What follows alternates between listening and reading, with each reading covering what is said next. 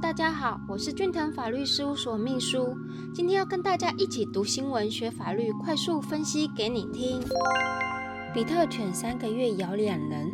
如何赔偿要问三太子，事主要求齿痕鉴定。台北市啊，是有一个男子饲养了一只混种的比特犬和一只柴犬。男子经常啊把比特犬啊绑在车库外面的电线杆上，导致邻居啊就是经过时三个月内啊接连被这个比特犬咬伤，哎，受伤两人啊报警处理，士林地院啊依照两项过失伤害罪，判这个事主吼拘役八十日，一颗罚金八万元。事主呢上诉后啊，被高等法院驳回啊，维持一审的审判哦。判决书啊有指出啊，就是受害的兄弟嘛，和这个事主啊，都是在一个社区里面啊，为斜对面的邻居。二零二一年一月二十四号的时候啊，因为他把比特犬绑在住家对面的车库外的电线杆上，导致邻居啊经过时就被咬了，造成左小腿长达十公分等多处的撕裂伤。出事之后啊，事主并没有特别去注意这个问题，也没有去改善它，仍然呢就是把比特犬是拴在原地啦。不到三个月啊，邻居的弟弟啊，在某一天又在同一个地点被比特犬追咬，造成了多处伤口啊，并发蜂窝性组织炎，嗯，蛮严重的。受害两人啊，就与这个事主协商不成啊，只好报警处理了。比特犬啊，在咬人之后啊，事主反而将这个狗送给别人，并且啊，跟检察官表示说，这个应该要做什么齿痕鉴定啊，验 DNA 来证明说是他的狗咬人的哦，而且还反问说，如果啊，今天邻居被 BMW 撞到，我家刚好又有 BMW，难道是我家的车撞到的吗？否认这个犯行哦。过啊，被害人中的哥哥啊，他就指证说，哈，经常看到事主带咬人的比特犬进进出出。那天他被咬的时候啊，事主还打电话叫救护车载他去急诊。过了三个月后，弟弟出门运动回家，狗狗啊，不知道为什么又挣脱了绳索，冲出来咬住他的脚不放。事主也听到声音啊，把狗拉开，开 B N W 载弟弟去医院。当时弟弟又被咬。造成了社区整个都是大家都很担心，一片哗然。哥哥呢就要求啊，社区组委联署，希望会把这只咬人的比特犬啊，就是请离这个社区。受伤的两兄弟啊，并提供了事主的协商录音。事主当时承认是由自家的狗去咬人呢，而且连声说一定会赔偿。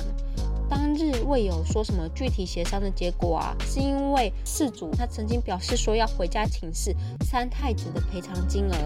经过市营地院的审理啊，他是认为说，哎，事主你怎么会去饲养了攻击性的犬只之后啊，却没有采取任何有效的防护措施，导致呢有邻居受害。而且让社区整个都很担心这件事情，怕又是下一个被咬的受害者。依照这两项过失伤害罪啊，判决这个事主应处拘役八十日，一颗罚金八万元哦。上诉到高等法院时啊，事主呢他是否认犯行的，但是呢高院呢驳回上诉，维持一审的判决。从以上这个新闻呢，我们听到这个整个事情的事发经过，那我们知道说哦，现在其实蛮多人都有在养宠物的，甚至有毛小孩的一词产生，可见呢，宠物对于我们呢是真的蛮重要的，而且啊，这个就是会让大家像家人一样的对待。但是假设如果说毛小孩导致他人受伤了，那事主会有一些怎么样的责任呢？一涉及的法条。民法第一百八十四条，因故意或过失不法侵害他人之权益者，负损害赔偿责任。故意以悖于善良风俗之方法，加损害于他人者一同，违反保护他人之法律，自身损害于他人者，负赔偿责任。但能证明其行为无过失者，不在此限哦。还有另外一条，民法第一百九十条第一项，动物加损害于他人者。由其占有人负损害赔偿责任，但依动物之种类及性质，以为相当注意之管束，或重为相当注意之管束，而仍不免发生损害者，不在此限。那动物保护法也有相关的条文规定哦。那我们来看看动物保护法第七条的规定是什么呢？饲主应防止其所饲养的动物无故侵害他人之身体、生命、自由或财产哦。二，为什么事主要负责任呢？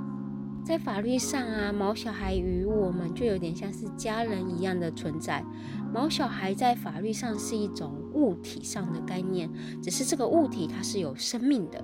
为了避免毛小孩不小心侵害了他人权益啊，或是咬伤了他人，造成别人的身体受伤了，所以法律上当然要赋予主人要管教毛小孩的义务与责任呢。那如果说在这个新闻中啊，我们知道哦，这个事主呢，他想啊，他的赔偿竟然想要去问三太子。那事实上，如果说你真的遇到了这个事情呢，透过于法律上的诉讼，像是民事诉讼、刑事诉讼，它是符合哪一个程序呢？我们就可以向事主提高这个过失，但事主应该要受有赔偿的义务责任哦，而不是就是这样子把这些权利摆放在旁边。如果说有相关的法律问题，那我们当然就是可以跟律师好好来讨论这些问题。非常感谢您的收听，以上出处为俊腾法律事务所江小俊律师版权所有，服务专线零三四六一零一七一。手机零九七八六二八二三一，下周二早上十点，咱们空中再见喽，拜拜。